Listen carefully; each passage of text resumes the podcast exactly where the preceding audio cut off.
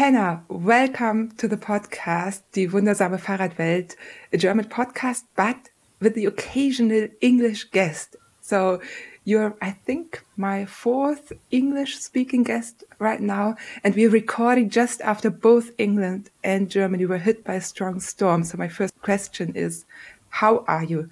It was very, very windy on Friday. There's lots of branches. I live in London, um, and actually looking out my window now, all the trees are, are bending um, over, um, but there's lots of small branches on the um, on the on the ground, um, and there was um, there was a fatality very near where I live, which is very, very sad but yeah, otherwise we still have fences in our garden, which is good because we thought we wouldn't. Um, but yeah, otherwise it's not too bad. But thank you so much for having me. Um, I'm very honoured to be one of your um, few uh, English speaking guests. So thank you very much. Thanks for being here. You are the author of the book Revolutions How Women Changed the World on Two Wheels, which was published last year in England and is now available in German. The German title is Revolutions, wie Frauen auf dem Rad die Welt veränderten. The Mairisch uh, Verlag sent me a copy and I was so excited about the book that I thought, okay, I have to interview you about it because it's the first book with this topic. It's the first book, at least I've ever held in my hands, that speaks about the history of women's cycling and relates it to the politics happening in the same time because you're looking at the history of cycling and you can like connected to what was happening with women's rights and everything. What motivated to, you to write this book? Um, well, in some ways, you've you you sort of answered that for me because you're right in that there wasn't that I could find another book that tried to tell the story of women cycling from the beginning to now um, and also specifically that it's about all different types of cycling. So it covers um, leisure cycling to very serious competition cycling. Um, there are books about women cyclists. There are biographies, autobiographies. There's very there's some specialist books about very particular periods um, in cycling history about women. But most books about cycling are predominantly about men. Um, and I felt it was time to celebrate um, the part that women have played um, in cycling history because if you look at most books, as I said, they're mostly about men. If you look at say, for instance, something like the Tour de France, which is the most famous cycling race in the world, is what most people know about cycling if they know anything at all. Um, they know there's this race and only men take part. So the picture of cycling tends to be very um, uh, focused towards um, men. But uh, you know, I when researching this book, I discovered more and more how um, deeply involved women were in cycling from its very beginnings back in the 19th century. And I wanted to tell that story, um, but also and celebrate those stories, um, but also in terms of the politics, um, the fact that women have been so marginalized in cycling um, you know every everything that in some ways that they've tried to do from even just getting on a bicycle at the very beginnings to wanting to take part in cycle racing they've been pushed out of it. They've had obstacles in their way. They've had rules changed to push them out. It's always been a struggle. Um, so i wanted to acknowledge that to recognize that cycling history is is just about just as much about women as it is about men, um, and also to celebrate the amazing um, women that have have been a part of cycling history and the incredible things that they've done. Um, we'll come to to the women and some of their stories later in the podcast, um, but I'm really interested in how you proceeded with the research. Was it difficult to find all the information you needed? Um, it depended what on on what aspect I was looking at. Um, so I started the book, and, and, and, quite a large part of the book focuses on um, the very beginnings of cycling, um, and actually, although um, you know it's it's not had that much attention, although it's a, you know most cycling history books they cover um, the the kind of the impact that cycling had on women's lives um, when it was first invented, um, but usually to not in great detail. Um, but actually, I spent a lot of time doing the research for this period in the British Library, and actually there is a lot of material relating to um, women cycling in the 19th century. Um, because cycling at that point, uh, by the mid 1890s, was the most popular pastime in in Europe um, and North America. It was an absolute craze. If you weren't cycling, what were you doing? um, everyone was doing it, and actually, um, there were an enormous number of publications dedicated to cycling around this time. I mean, it's it's unimaginable to us now um, how what a cultural phenomenon cycling was and and and how it obsessed everyone for this period.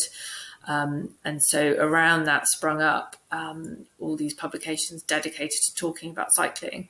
And many of them were also dedicated specifically to women, um, because even in the beginnings, women um, by the mid 1890s were making up around a third of cyclists, um, which is quite amazing to think of now because in terms of sort of the culture around um, women at this time, it wasn't really the done thing for women to to go out and you know women were were largely not playing sport at this point. It, you know, sport was their clothes weren't appropriate. They weren't encouraged to do physical things with their bodies. So to get on a bicycle was quite a you know it was a really new thing. It was a new thing for everyone, but for women in particular. But they battled the um, disapproval and controversy and, and carried on doing it. And yeah, this this there was a whole culture um, around um, women in cycling at the time. So I had a great time reading um, all these 19th um, century magazines dedicated to the to the to the women cycling.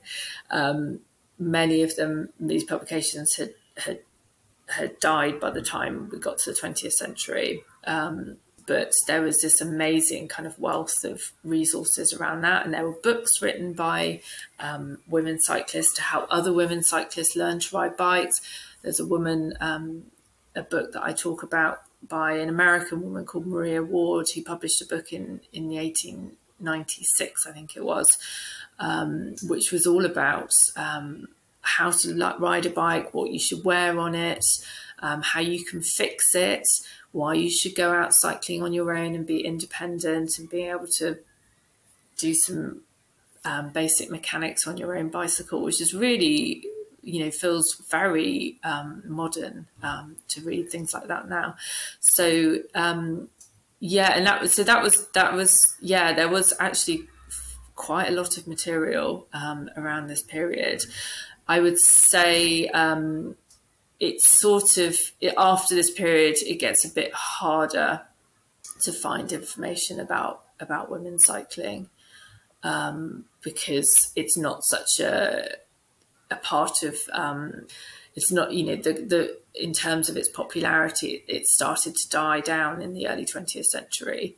Um, so it became a bit more marginalized. And this is the point when um, women who wanted to do um, to take part in competitive cycling were finding it harder and harder um, as the as the sport became more professionalized. Women were kind of pushed out more and more from that.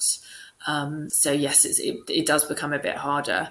Um, but there were you know women who were um, doing great cycling tours around the world who wrote books about it. Um, and so, yeah, all sorts of different um, things that you you know you can find if you if you if you know where to look for it.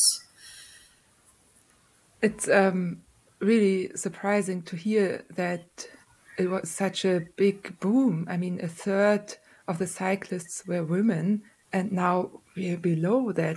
So you mentioned already a few few of the problems women had to face um, concerning the clothing they had to wear and the long skirts, and they had to kind of rebel wearing a different type of pants, bloomers, I think they were called. Yes, yes, so, yes. So women's dress um, at, that, at this at this time, so in the nineteenth century, it's long skirts, right, you know, right to the ground, meters of petticoats, so all this fabric, corsets, um, which is the you know the underwear that that constricts your rib cage to, to make it small, so it can stop you being able to breathe. Um, and these were all sort of it was a fashion, but it also served a purpose in in that women were kept in their place. They couldn't they couldn't be physical. So when I talked about how women didn't really do sport at this time, it's because partly because of their outfits and, and because it wasn't it wasn't deemed appropriate for women to be sweating or exerting themselves. You know, one of the only sports that women were doing at this time was tennis. Women were starting to take part in, in competitions like Wimbledon, but the clothes they wore, they were still having to wear corsets. They were still having to wear long skirts. Um, there were reports of women tennis players who, you know, finished their matches. They were bleeding from the the bones in their corsets digging in. So if you if you think about getting on a bicycle now, I mean, can you imagine getting on with all that clothing and trying to you know get enough oxygen in order to keep yourself going? Um, so there were lots of different approaches that were that were taken to tackle this. So some women weren't. So there were there was something called the bloomer, or in the UK we called they called it the rational dress, um, where women wore these trousers to just below the knee, um, usually made out of wool and a, and a jacket. Um, and there were certain sectors of of um, society at this time, women who had really been wanting this kind of dress before the bicycle came along because they hated wearing skirts, they hated the restriction, um, they hated being con- contained in this way. And so the bicycle, when that came along, it was a really good reason to to accelerate into this this type of clothing as well because there was a reason to be wearing it. Um, although in France there was actually it was actually illegal for women to wear trousers. Um, it was that controversial but once cycling became popular, they actually changed the law to say that if you were holding the uh, the bars of a bicycle, you could wear trousers. Otherwise, you couldn't. And, and, also, if you were riding a horse, you could wear trousers. That was the only two exceptions. Um, but that shows you how um, how influential cycling was in, in, in the culture at this time that they would change the law to recognise it. Um, but many women didn't feel comfortable um, going to the bloomer um, they thought it would just attracted too much attention. They they just weren't comfortable with it. Um, and so, fairly quick, very quickly, bicycle manufacturers started producing the drop bar um, bicycles for women, you know, with the step-free frame.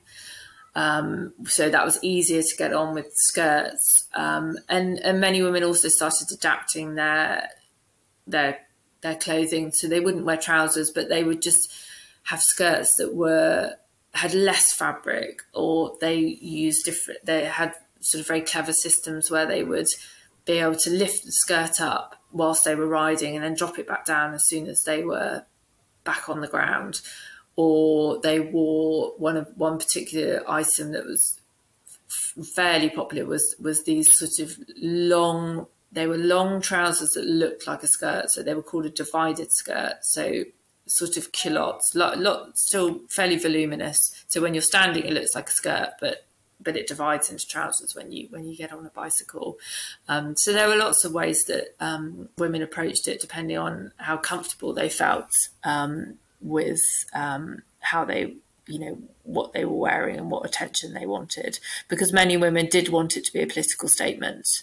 Um, they wanted to draw attention to the fact that um, you know women's dress was was entirely inappropriate and needed changing. One third of the um, bike riders were women, and you already said, okay, they even had to change their dresses to be able to ride bikes, even the women's bikes.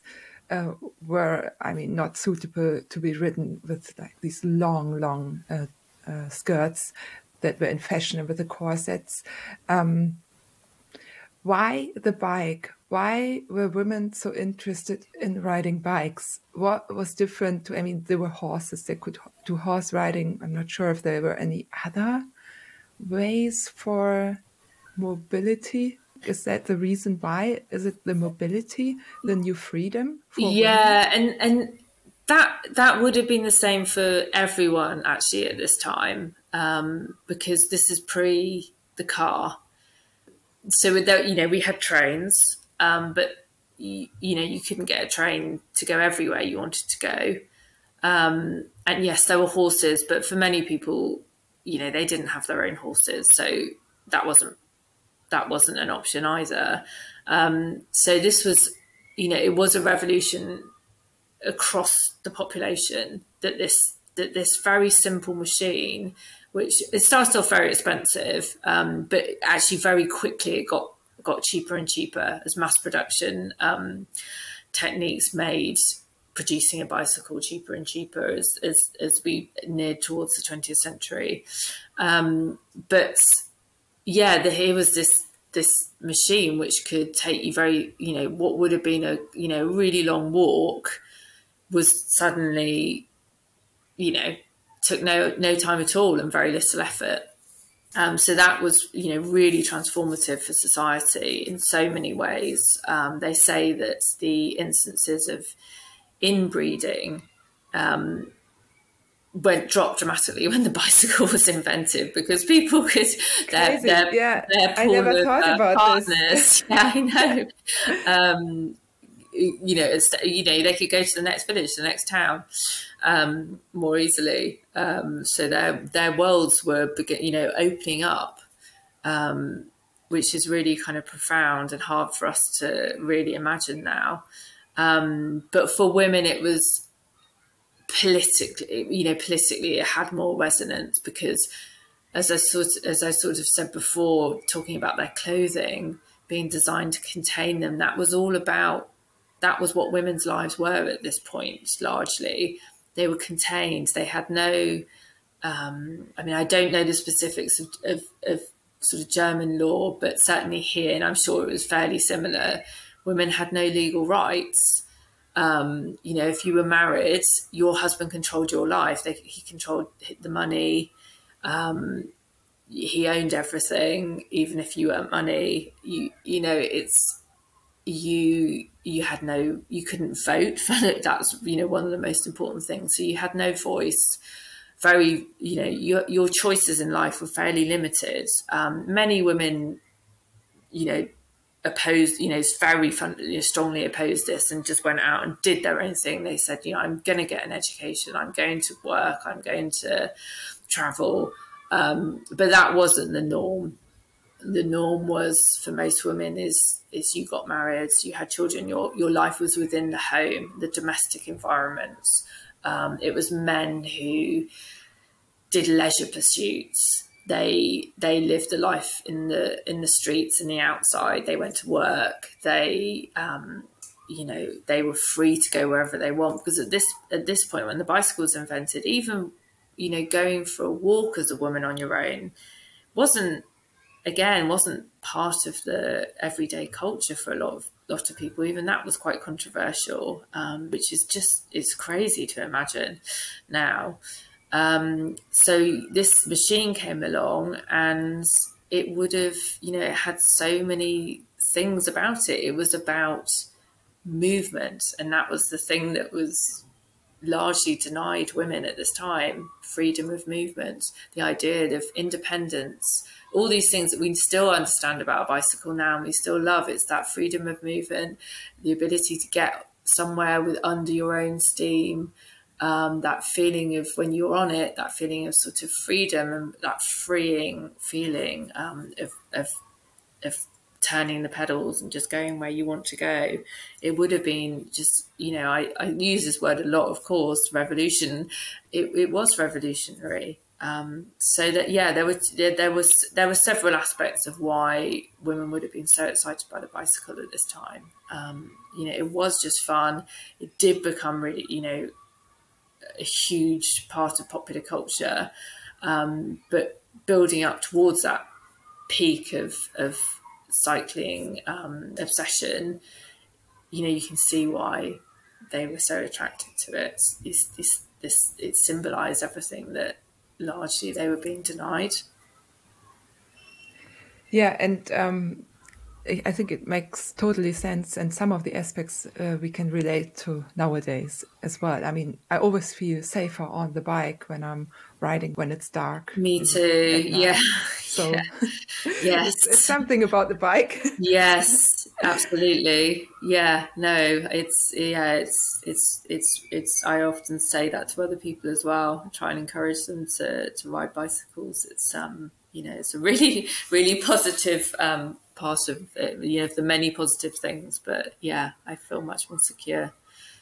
There was another chapter in your book about female track cyclists who broke records. And I was so excited when I heard about it. I'd heard that there were in the uh, 1890s that there were women who were big cycling stars, but I never really, you know, researched it. And now you have, I mean, you write about all these famous cyclists.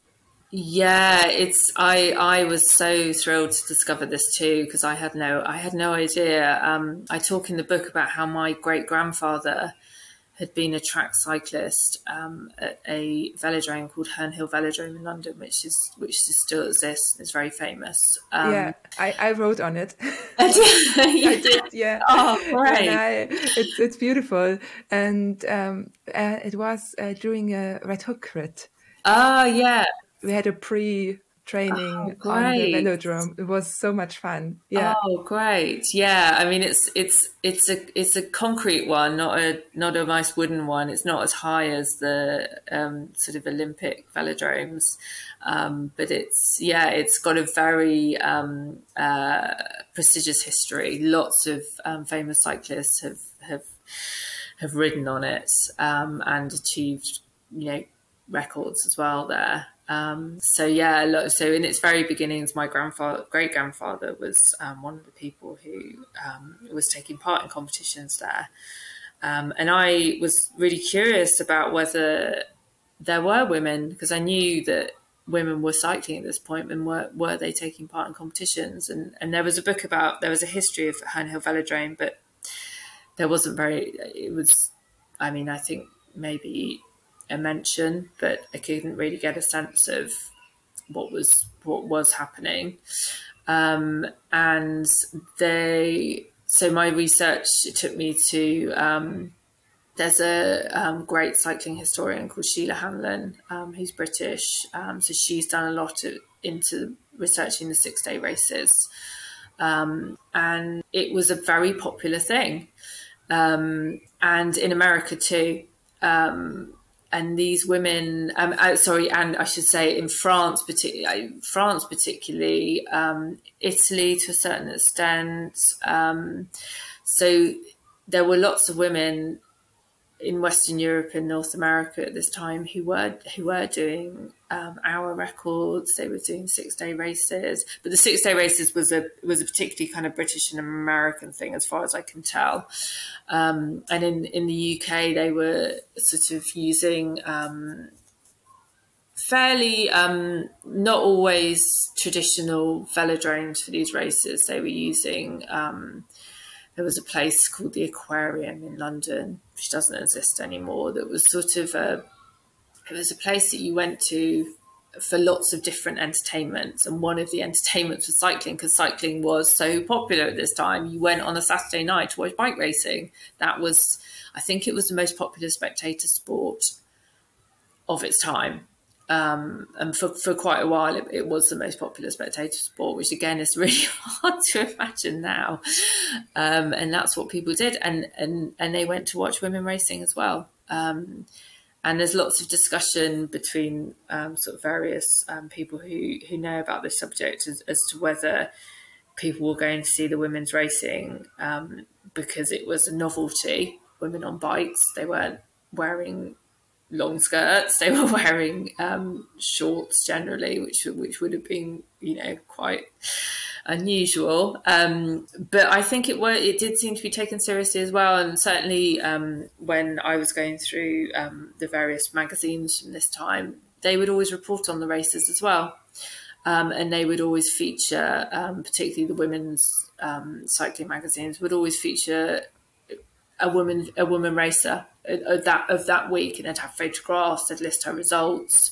They'd talk about the. Um, there was a lot of excitement around the the cyclists in France. One of the famous ones is is Lisette, um, who was uh, a kind of she was um, very fascinating, and and she invent sort of made this kind of exciting past as well, which no one could really get to the bottom of and she ended up actually going to cycle in America with this troupe who did six day races, um, who travelled around the states, um, and she was sort of pitted against them. Lisette, the great, the greatest cycling, the greatest women woman cyclist in the world, she was known at this time. Although there were the records um, didn't weren't being sort of recorded in that way to really substantiate that. Um, but yeah, it was a very um, thriving scene for a while. Um, and but it, it, what really surprised me is it went far as far back as um, what we call the penny farthing. Um, I'm not sure what you call it in Germany. In America, you call it the high wheel, and it's that that bicycle that preceded the safety bicycle, the bicycle as we understand it today, the one with the very large wheel and the little tiny rear wheel um, women were racing on these bikes too. Um, not very many, but there were some, um, which is which I thought was really fascinating. Um, but I think the first bicycle race, which was recorded back in the 1860s, um, again a, a precursor to the bicycles we know today, also had women cycling. So we they women were there in competition cycling from the very beginning. which makes it even more irritating, or it irritates yeah. even more that we are where we are now. I yes. Mean, what happened? Yeah, well, explain this. Yeah, I'm not. I mean, it's yeah, it's quite it's difficult. I think when the bike when sort of bike racing started, you know, it hadn't been. You know, it took a while for it to become professionalized for organizations to sort of really start imposing rules and restrictions and and so at the beginning it was a sort of a little bit of a wild west of cycling so they would put up tracks anywhere. People would race against horses you know it would all sorts of things people would do. And then i think it was there was much more freedom um, for women to take part it seems um, and they people were more open but as it became more professionalized, that you know, as I said, the cycling bodies um, became more established. Then these rules started coming in, which which were you know a lot of them were about stopping women taking part. So whereas so so for instance the um, League of um, in America, the League of American Cyclists, it put in rules later on saying women can't take part. Women can't race on any tracks, and if they do, if there are any women racing on these tracks, that that that cycle track will be closed down. Um, so for a period, um, when I mentioned um, the the group of women who travelled around the states doing racing, um, and Liz, with Lisette, the French cyclist who joined them, they that whoever wanted to put on a race with them had to literally make a make a little track, a velodrome, a tiny velodrome. They they cycled on this very steep sided and small velodrome that was designed just for them, which is I think quite dangerous, but it meant it could go on to, you know, non standard um, uh, venues. So in, in kind of theatres and um, so people could still watch the women cycling. Um, but yes, it just became more and more about, it seems, about not allowing women to be part of um, part of this um, flourishing of um, professional cycling. Um, so in my book, I talk about you know some of the incredible women who just sort of who carried on regardless. Um, there's a cyc- famous cyclist called Alfonsina Strada in Italy who ended up riding the Giro d'Italia.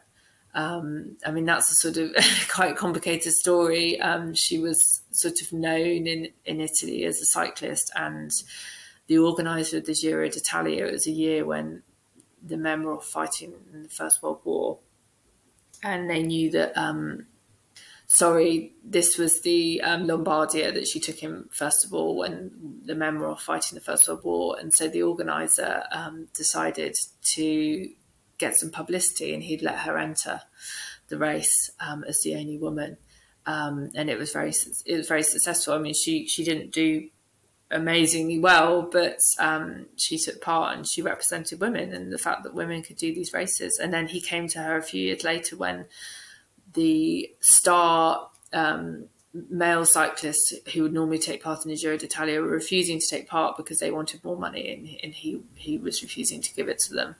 Um, so he decided in order to save, to get publicity attention, that he would invite Alfonsina to ride the Giro d'Italia.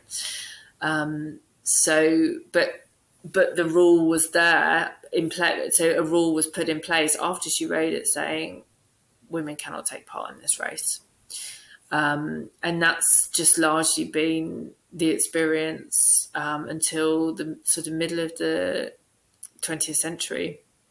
And women had um, they founded their own organisations to record their own records because no, you know, there was no you know international governing body to do this. The UCI didn't exist. It, it it, it didn't acknowledge women, and it was only, as I said, until kind of the late fifties where the first kind of world championships were held. Women were finally allowed into this sacred world, but even then, you know, they were generally treated pretty badly um, at competitions. There was one. Um, uh, British team um, that I read about who um, went to race in, in Europe and and they were sort of their their t- equipment was actively sabotaged by their male counterparts um, because it, they you know they still didn't feel that they belonged there.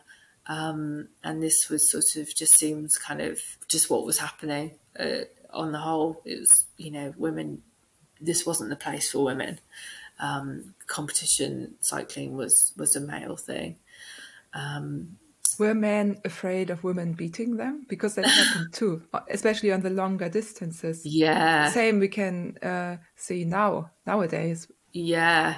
Yeah. So in, in the UK, we have um, a very famous um, cyclist called Beryl Burton who is um, I mean she's she's not alive now, but she dominated cycling in the uh, late fifties, sixties, seventies, um, and she beat she beat men's records. She um, certainly in the long distance in twelve hour races.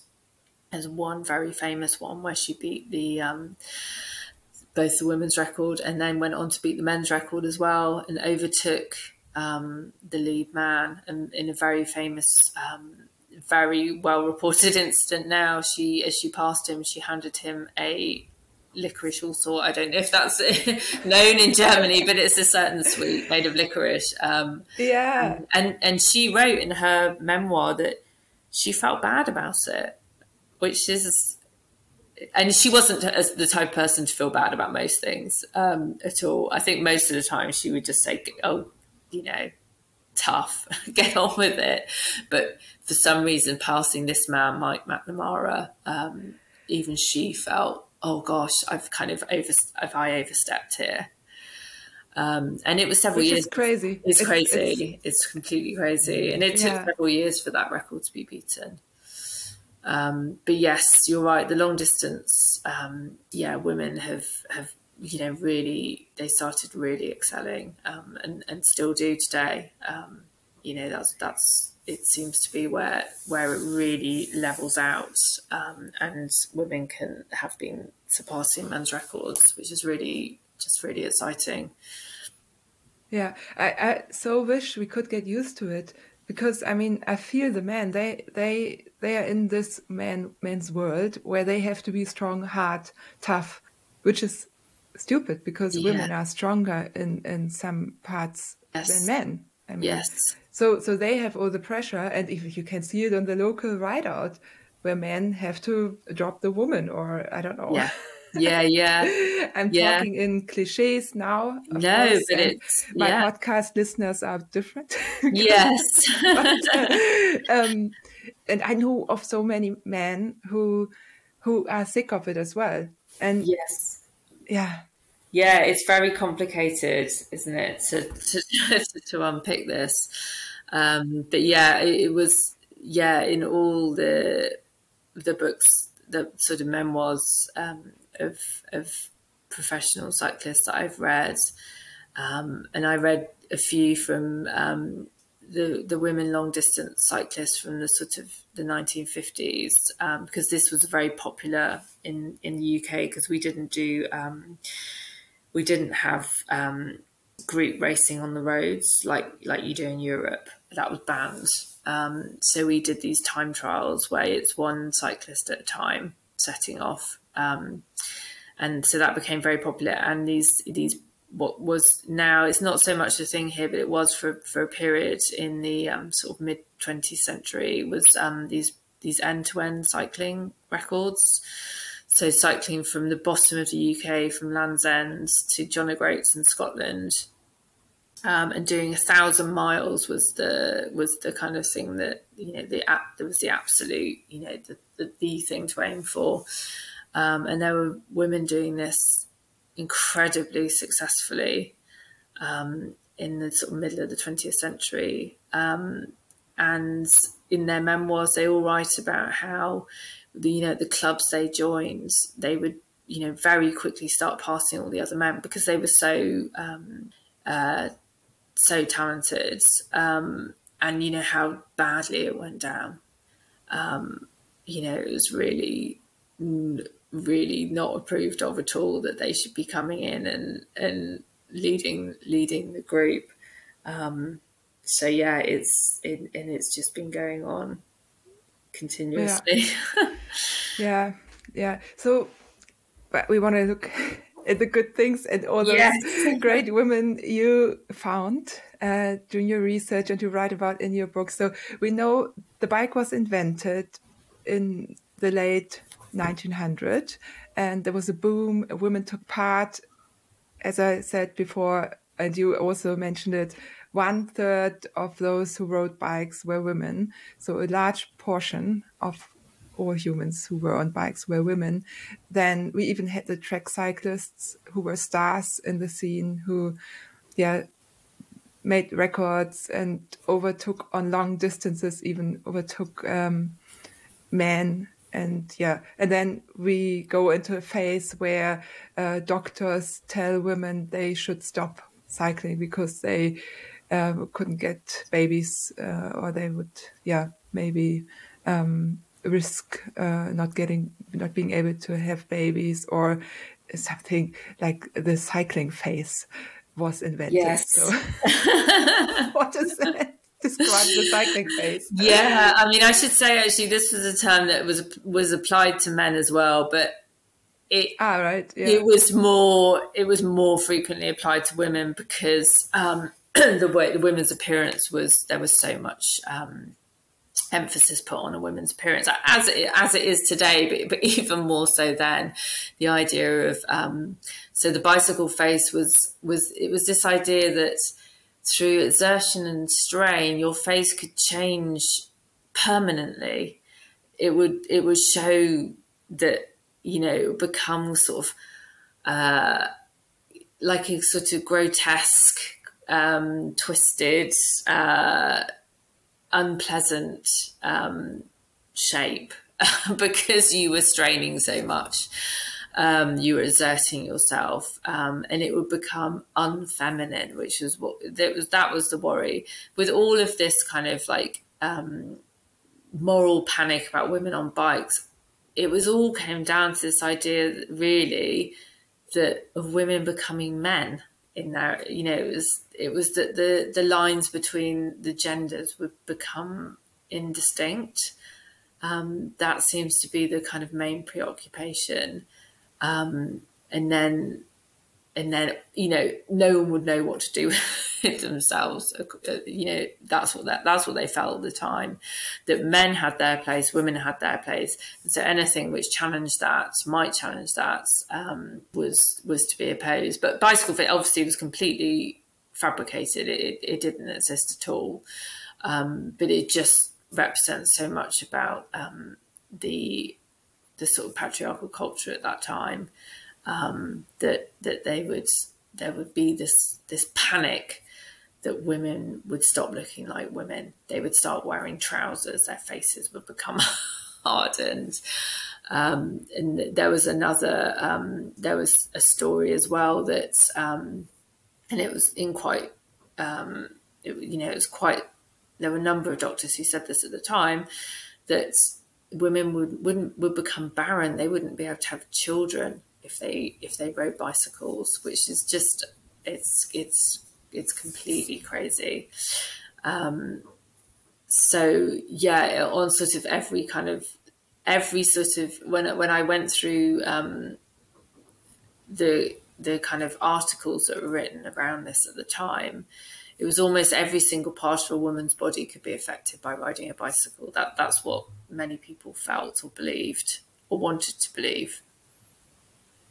Yeah, uh, you you um, write about it in a lot of uh, in, in, detail in your book, so I can really recommend reading it. Also, because uh, for all the other interesting things. But now, um, which are the women you mentioned? Alfonsina Strada, and of course, I, it's a name that rings a bell, and I've seen pictures of her. But who are the other women? Maybe um, some from from the past who despite all those challenges, kept on cycling and who are the women who are taking down barriers now and who are pioneers in the sport?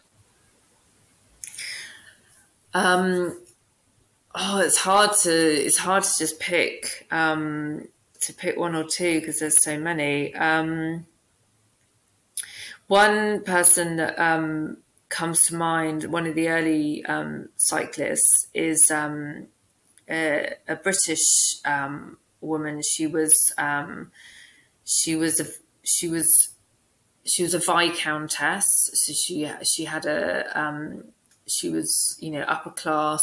She had a title. She was sort of known, and she had for years been um, quite active or vocal about women's dress, um, and that that women should be permitted to wear trousers, that, that their that their clothing should be made more simplified, make their lives better. Um, and she was a very early, um, unsurprisingly, very early advocate of um, the bicycle. Um, and she so the two things for her became, you know, very um, uh, joined together. This this idea of changing women's dress and also women being able to ride bicycles and and have freedom. Um, so she was very interesting, kind of early feminist.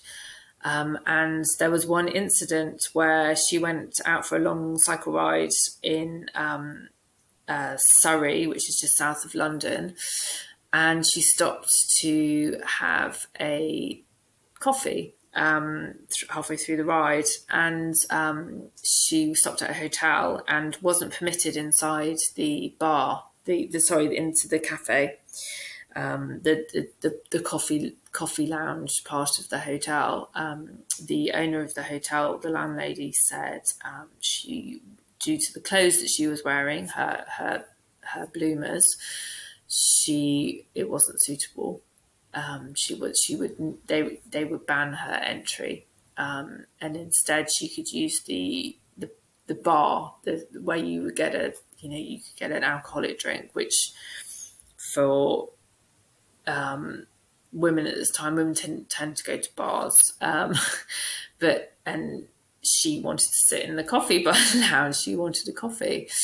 Um, and she decided that she would take them to court over this.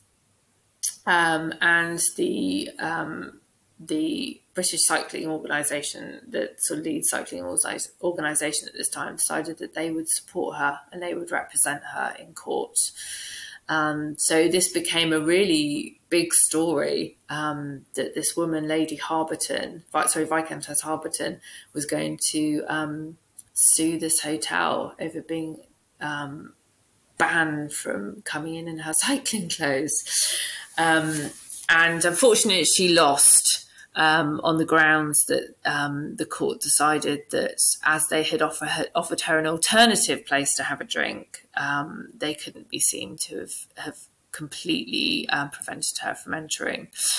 Um, but she'd made her point. Um, and she'd made it. she she got the attention of the newspapers, was what she wanted, which was to draw attention to you know the fact that there was the ridiculousness of, of women's of women's dress. And she was very involved with a magazine at this time, which was about changing women's dress as well. So you know, it was all part of her um, of her, you know, it, it it was part of her kind of plan at the, at the time to kind of raise more awareness of this. Um, so it suited her. Um, but she, yeah, she was she was very inspiring. Um, someone who is, um, you know, really not accepting being told this is this is what you wear, this is what you do, this is what's acceptable. She really wanted to kind of push at the um, push at the bound push the boundaries of that, um, and quite rightly too. When was this exactly? This was um, 1897, I think, was the was the court incident. But she she would have taken up cycling way back in sort of as early probably as 1896 when those first um, bicycles became um, more widely available. Um, she would have been sort of, I, th- I, imagine, very early. I don't, I don't know, but I would have thought certainly by the early 1890s she would have been ri- riding bikes. Um, another woman woman from around this time that um, that I that I found um, very interesting um, was someone uh, called um, Frances Bullock, um, who uh, did incredible journeys on her bicycle. She was actually with her husband, but they started off by cycling. They did a tour of um, Spain. That she's American. They they were both from the states, but they were living in Europe, and they did this this hundreds of miles around Spain. Um, and she will she was she was a great um, advocate for um, women's rights and women's certainly women's education. But she even she didn't wear bloomers. She she wore skirts, um, and they carried quite a lot of weight on their bicycles, and um, so this was it was really really really unusual at this time. Um, and they they just loved cycle touring um, and their kind of really epic trip was um, across Southeast Asia. Um, they cycled all through India, Sri Lanka. Um, I mean, really quite extraordinary. Again, this was the um, sort of late 1890s, and they wrote books about their journey. Um, and they took photographs as well. They went to visit kind of like cultural sites, and in the end, she became a mountain climber um, and very famous, ascending the first uh, Western woman to um, ascend um, various peaks in the Himalayas. Um, and it, she's a little bit controversial. Um, I wouldn't describe her as uh, she was. She was sort of, although she was um, a great advocate for women's rights, and she took a Votes for Women newspaper up to the top of um, one of these Himalayan peaks. This this extraordinary um, journey they did over this glacier, and she was photographed in her skirt, but holding up a Votes for Women newspaper because again, this is before women had the vote. Um, and so, but she was she um, was also very much of her time and of her class, and and and treated sort of um, staff and particularly the Sherpas that she worked with when she became a mountaineer um, not very well, I think. Um, but another um, person talking of long distance cycling that I that I really is is so inspirational is an Irish cyclist who's still with us called Dervla Murphy. She's now in her 90s, and I actually went to visit her in her house in Ireland. But when she was um, in her early 30s, she'd spent about um, nearly 20 years nursing her mother. She'd had to give up school. Um, her mother was very, very ill, and, and she had um, had to look after her mother and, at home, and she'd barely been able to leave the house in that time. Um, but she loved cycling, and from when she was 10 years old, she'd had this. Um, she'd made this promise to herself that she was going to cycle to India, and um, it was only when her mother died that she was able to finally make this much long for trip. And we, you know, we talk about, um, you know, Victorian women having been contained, and you know, the the excitement of a bicycle representing the opposite of that.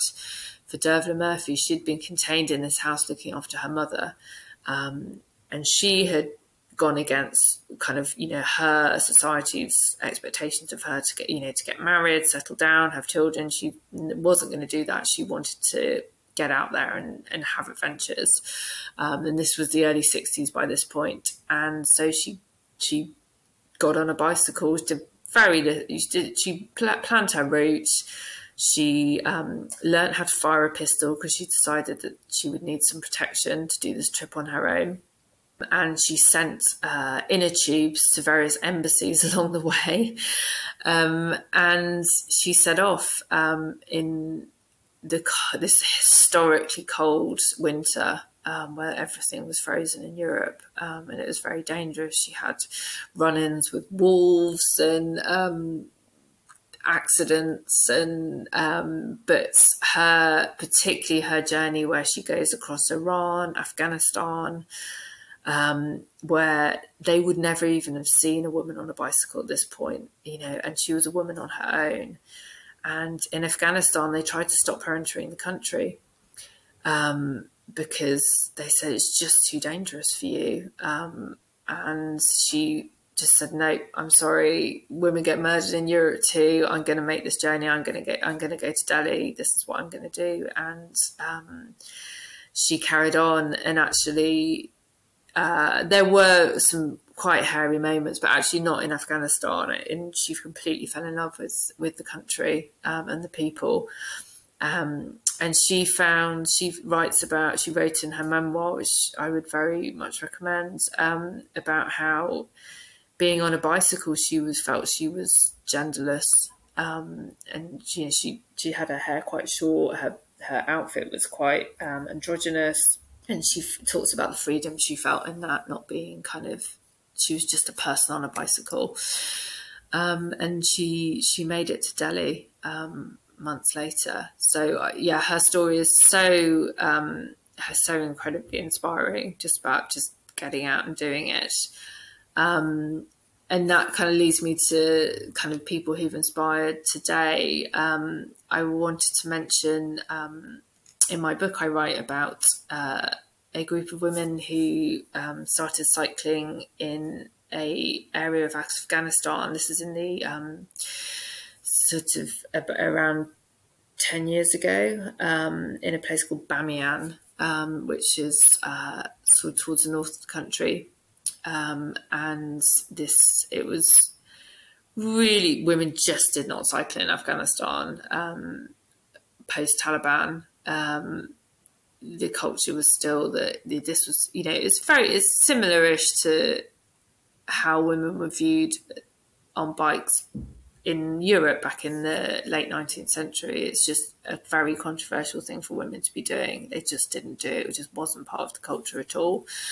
Um, but someone called Zara um, had learned to ride a bike um, in another country when she was a she was a refugee for a time, um, and she needed to get to college. The buses had stopped in Afghanistan, and um, she thought, "Well, I'm just going to ride a bike like the like the like the boys do, um, because this, you know it's taking me an hour there and back to walk um, each way. Sorry, to walk to college, and when I could just when I could just ride a bike. So she just did it, um, and it attracted a lot of attention, some of it extremely negative. Um, the religious clerics in her area were largely absolutely horrified. Um, it went as far as uh, you know a few people saying she should be stoned for riding a bike, but she kept, carried on, um, which is incredible because I I do question what I would do in that instance, um, whether I would have the um, courage to carry on.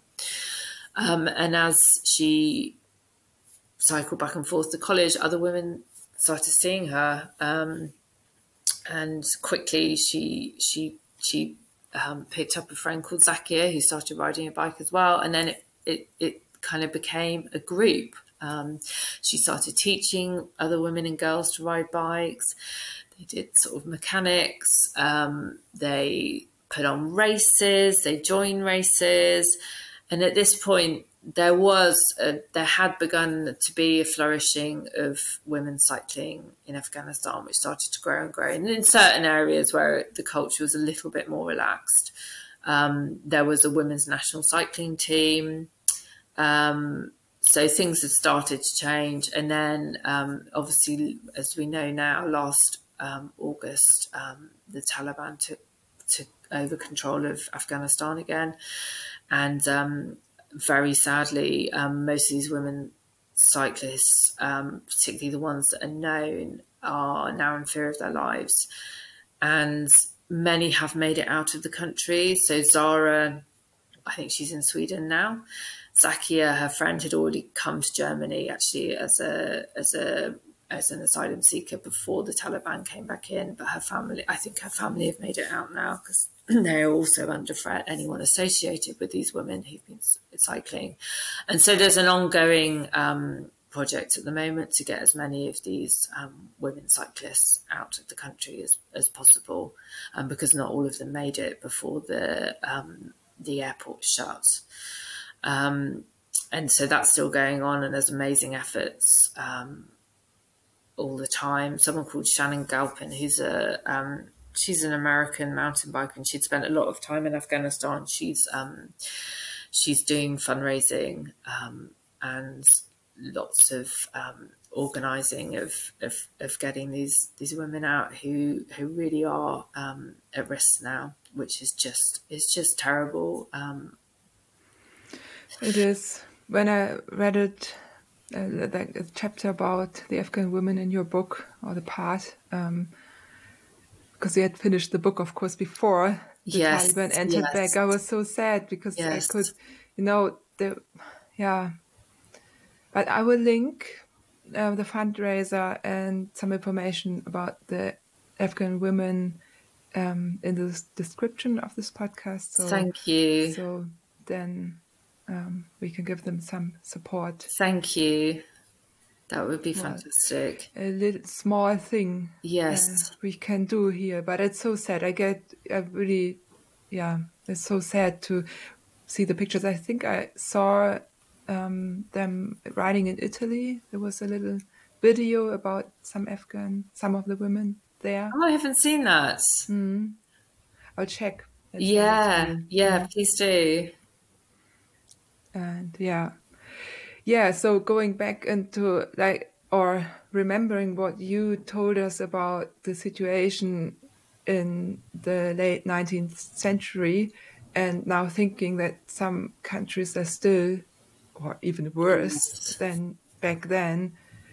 And it's it's just crazy. And it's on the other side amazing to hear what bikes um like and that's i mean now the circle is closing in a way um, how women use the bike to rebel and to get more freedom to to go outside the system to to yeah take their space. And even if it's small steps and some of the steps go backwards um, yeah it's still somehow it's a yeah freedom machine. Isn't it? Freedom machine it's exactly what it is. Yeah yeah so we're coming to the end of this podcast because I mean, we won't, you know, people have to buy the book and it's worth it. And there's many, many more stories about women, also about Juliana Buhring, um, yes. Jenny Graham, who, yes. yeah, who wrote around the world. There's many women who rode around the world. Yes, and I haven't so, even talked about the one who rode around the world in the 1890s on her own. I know that's the best story. um, what was her name? I wrote it down. Uh, Annie Kopchovsky, who was a Latvian immigrant living in Boston in the 1890s, um, and in 1894, she it's all it's all um, a little um, uh, unclear about about why she ended up cycling around the world. Um, I explain more in the book, but um, she, it was supposedly a bet. She was she was going to get a huge amount of money um, if she if she succeeded in cycling around the world in a certain amount of time. And this was 1894. Um, she'd never rid, ridden a bicycle before. she, I think, two weeks before she set off, um, and yeah, she she had this really extraordinary journey. Um, I mean, as I said, it, it's it's it's all in the book in more much more detail to explain um, how she did this and, and what happened. I'd, and, and I'd her call her the first the first uh, biking influencer. Yes, yes, yeah. Was she exactly? And she yeah. was very good at her own. She was very good at her own publicity. yeah. Everyone knew um, in you know in, by the time she arrived in France after she'd left America, and she took a boat um, to France and ended up. Uh, she started in Paris. There were people coming out, you know, hundreds of people. People would cycle with her for long distances, accompanying her, chaperoning her. Uh, by the time she went, she got down to the south of France to Marseille. She was um, a full blown celebrity. Um, and her name, she changed it um, for for the purposes of this this trip to Londonderry because Londonderry was one of her sponsors, and her bicycle was covered in um, adverts um, for the different products that she was promoting. Um, she was very very canny, um, and there was a fair bit of embellishment along the way to try and keep the the journalists interested in her story, which which I think is really fascinating as well. Um, I mean, she could be seen as really a liar, um, I think a, a kind of um, view storyteller. That, yeah, storyteller, storyteller. and uh, they made inventing stories. stories keep the, keep attention, um, and she really had quite a wild time. She'd left her husband and children behind, which was very, you know, even now, um, women when they go off to do things and leave leave their families behind, it's is always much more difficult or perceived as more controversial than when men do it. Um, and so she she sort of invented her own new identity, and I think she had a it's she's believed to have had a love affair along the way.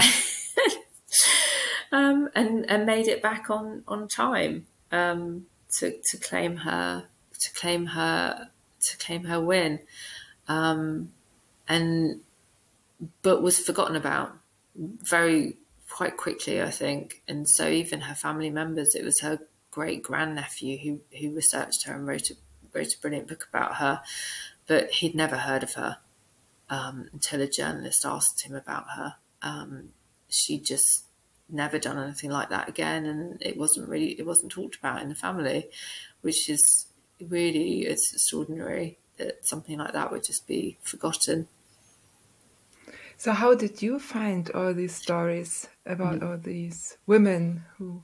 Yeah. Well, for Annie Londonderry, that that was it. It, it was her great grandnephew's research, um, Peter Zheutlin. Um, so yeah, I mean, lots of it was um, is comes from very, very um, specialist historians. If I'm if I haven't been able to sort of find, um, but and otherwise it's books that people have written themselves um, about their experiences. Um, many of them aren't really available now. So again, it's I was in the British Library um, where they tend to have most things that were published at one point anyway.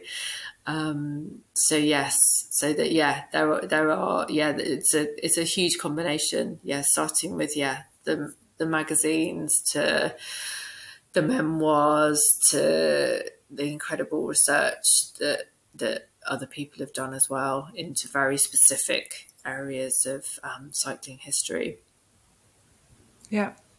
So um, as you mentioned in the beginning, um, it's it's a book um, that celebrates all these fantastic women who've done great things, and yeah, it's it's also um, you. I mean, you you it's your part uh, of uh, helping that they are remembered as well.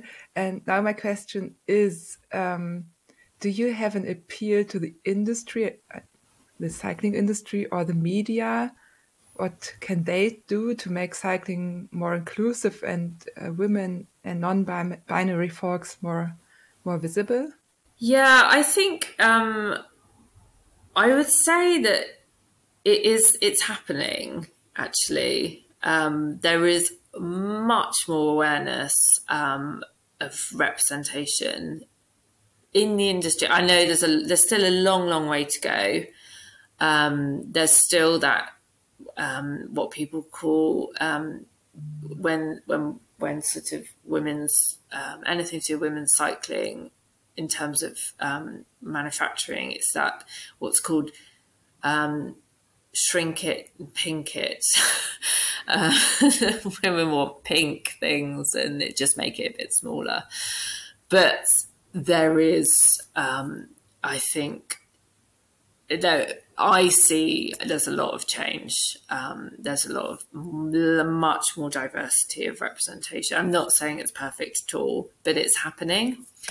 Um, certainly, um, when we talk about competition cycling, I mean, the the sort of the thing I talk about in the book is the the Tour de I talk about the Tour de France a lot, not because of what it represents. You know, as I said, it's the it's this race which most it's the only race most people have ever heard of, and it's just men. I mean, women have been doing La Course um, since I think 2014, which is just a very small one day race. I mean, it's not even one day; it's a couple of hours. Um, and the course is usually not hasn't generally been that exciting. Um, and so it, that as a symbol, I think of women's cycling is terrible. Um, but that's changing this year. There will be a women's Tour de France. Um, I think it's nine stages. Or was it ten? Um, I mean, there was once a women's Tour de France, but it and it got smaller and smaller year by year, and, and then until it eventually died um, with through lack of support. But I think um, they can't let this one. Um, they they really will have to keep this one going this time. Um, but for you know, from my research, you know, I, I, certainly mountain biking had been made a lot more equal um, sooner than road biking um, cyclocross. I talk about Helen Wyman, who made huge changes to um, that particular discipline. Incredible. So again, you know, it's there are there's terrible things about inequality of wages, but it is there is a move and prize money, particularly in, in road cycling, is, seems to be the worst. Um, I think it's because it's there's the most money, um, but the disparity between certainly I talk about something like the Giro d'Italia, women are winning winning like two thousand euros, men it's like hundreds of thousands. It's crazy, but there are new races springing up to compete with these old races that are offering much more equal prize money. Um, so yeah, it's it's definitely changing, but for me, the most fundamental thing that can happen. I mean, the representation is really important, but certainly, and it's different in Germany, but in in the UK where there's only a third of cyclists are women, we need proper infrastructure because research has shown over and over again that women are just less willing to um, cycle on the roads here because they just deem it too dangerous. And you, that's what you need to change um, to really get um, meaningful um, meaningful change um, in in the diversity of cycling. Um, we need to have safe infrastructure for cycling. In yeah, Germany, well, you do. so, um, lot, well, a lot better than here. I'm not sure. about that. But it's definitely definitely a topic that I will look into. Also, um, in this podcast, I can already spoiler for the listeners. Um, and I was surprised to read it because I've never, um, you know, read any um, any number, any research concerning that, and I was surprised to read that women are more afraid of yeah things that can happen when they ride normal bikes. I mean, we're yeah. not talking about um, you know competition cycling. We're talking about just yeah. the normal commute yeah. during the day, which is yeah, I mean, which can lead to competitive cycling. So yeah, yeah. I mean, there's, there's there are you know, and I talk about this in the book. It's it's it's it's a bit more complicated than that. Um, there's term there's things about clothing again. Um, many women feel that you need to dress in lycra because that's what they see in you know that's the image of cycling that they see is um, again i think this is different in germany because uh, you have i think cycling culture is more embedded um, that's true yeah yeah whereas here it's like cyclists are seen as largely male largely kind of sport um, rather than using cycling as a what some people call utility cycling, you know, the commuting cycling. Um, yeah, even the commuters in England uh, are dressed in lycra. I mean, some are here in Germany as well, but yeah. usually you just wear normal clothes. Yeah, so um, yeah, there's a little bit of that. Um, so yeah, and and so some women think, well, I don't want to I just want to wear my normal clothes. I don't I don't want to wear a helmet or there's just there's the same thing, and then some people feel that some women feel that they get or not feel they do get um, unwanted attention when they're riding a bicycle um, that they're more of a target for um, kind of abuse or um, uh, misogynistic um, language and there's just so many things um, but I know I I I'm fairly certain that the the biggest barrier is the safety. Um, because there's been various things where they've shown that you know once they've put infrastructure in place, the no, you know the numbers of um, women or um, it just it, it just becomes a much more um, diverse picture as you said, it's complicated, but also not so complicated. Some things could easily be changed, but they aren't. Yes. we can't change them. It's a politics. Um, yes. But we yeah. can be vocal about it. yeah. Yeah, I agree. So, um, will there be a next book? Because apparently there is more to talk and write about. Have you plans for? Oh, sadly not. I wish I wish I had. Um, I'm not. Yeah, not not at the moment. I've I've had a I had a baby and it's yeah my my time for thinking at the moment is um is quite limited. Um, sadly, but but one day yeah well i know how you feel yeah. kids time suddenly becomes a little more precious you just yes. yeah it's just less time yes but anyway i can can't recommend this book enough for germans for english speakers um hannah thanks so much for your time no thank you for um well for reading my book so carefully and for um for for doing a podcast in English for me as well. I feel very honoured. Um, as my listeners know, sometimes I have to do it, and yeah. Thanks a lot. I will link it in the show notes, as I mentioned before. The book is available in Germany from the 8th of March, the International Women's Day. Oh, well, yeah, of course. I hadn't, hadn't actually realized that. Yeah, no, that's brilliant. yeah. Well, Hannah, um, I let you uh, have uh, let you go, and uh, thanks thanks again for for coming to the podcast. Thank you. your time. Thank thanks. you.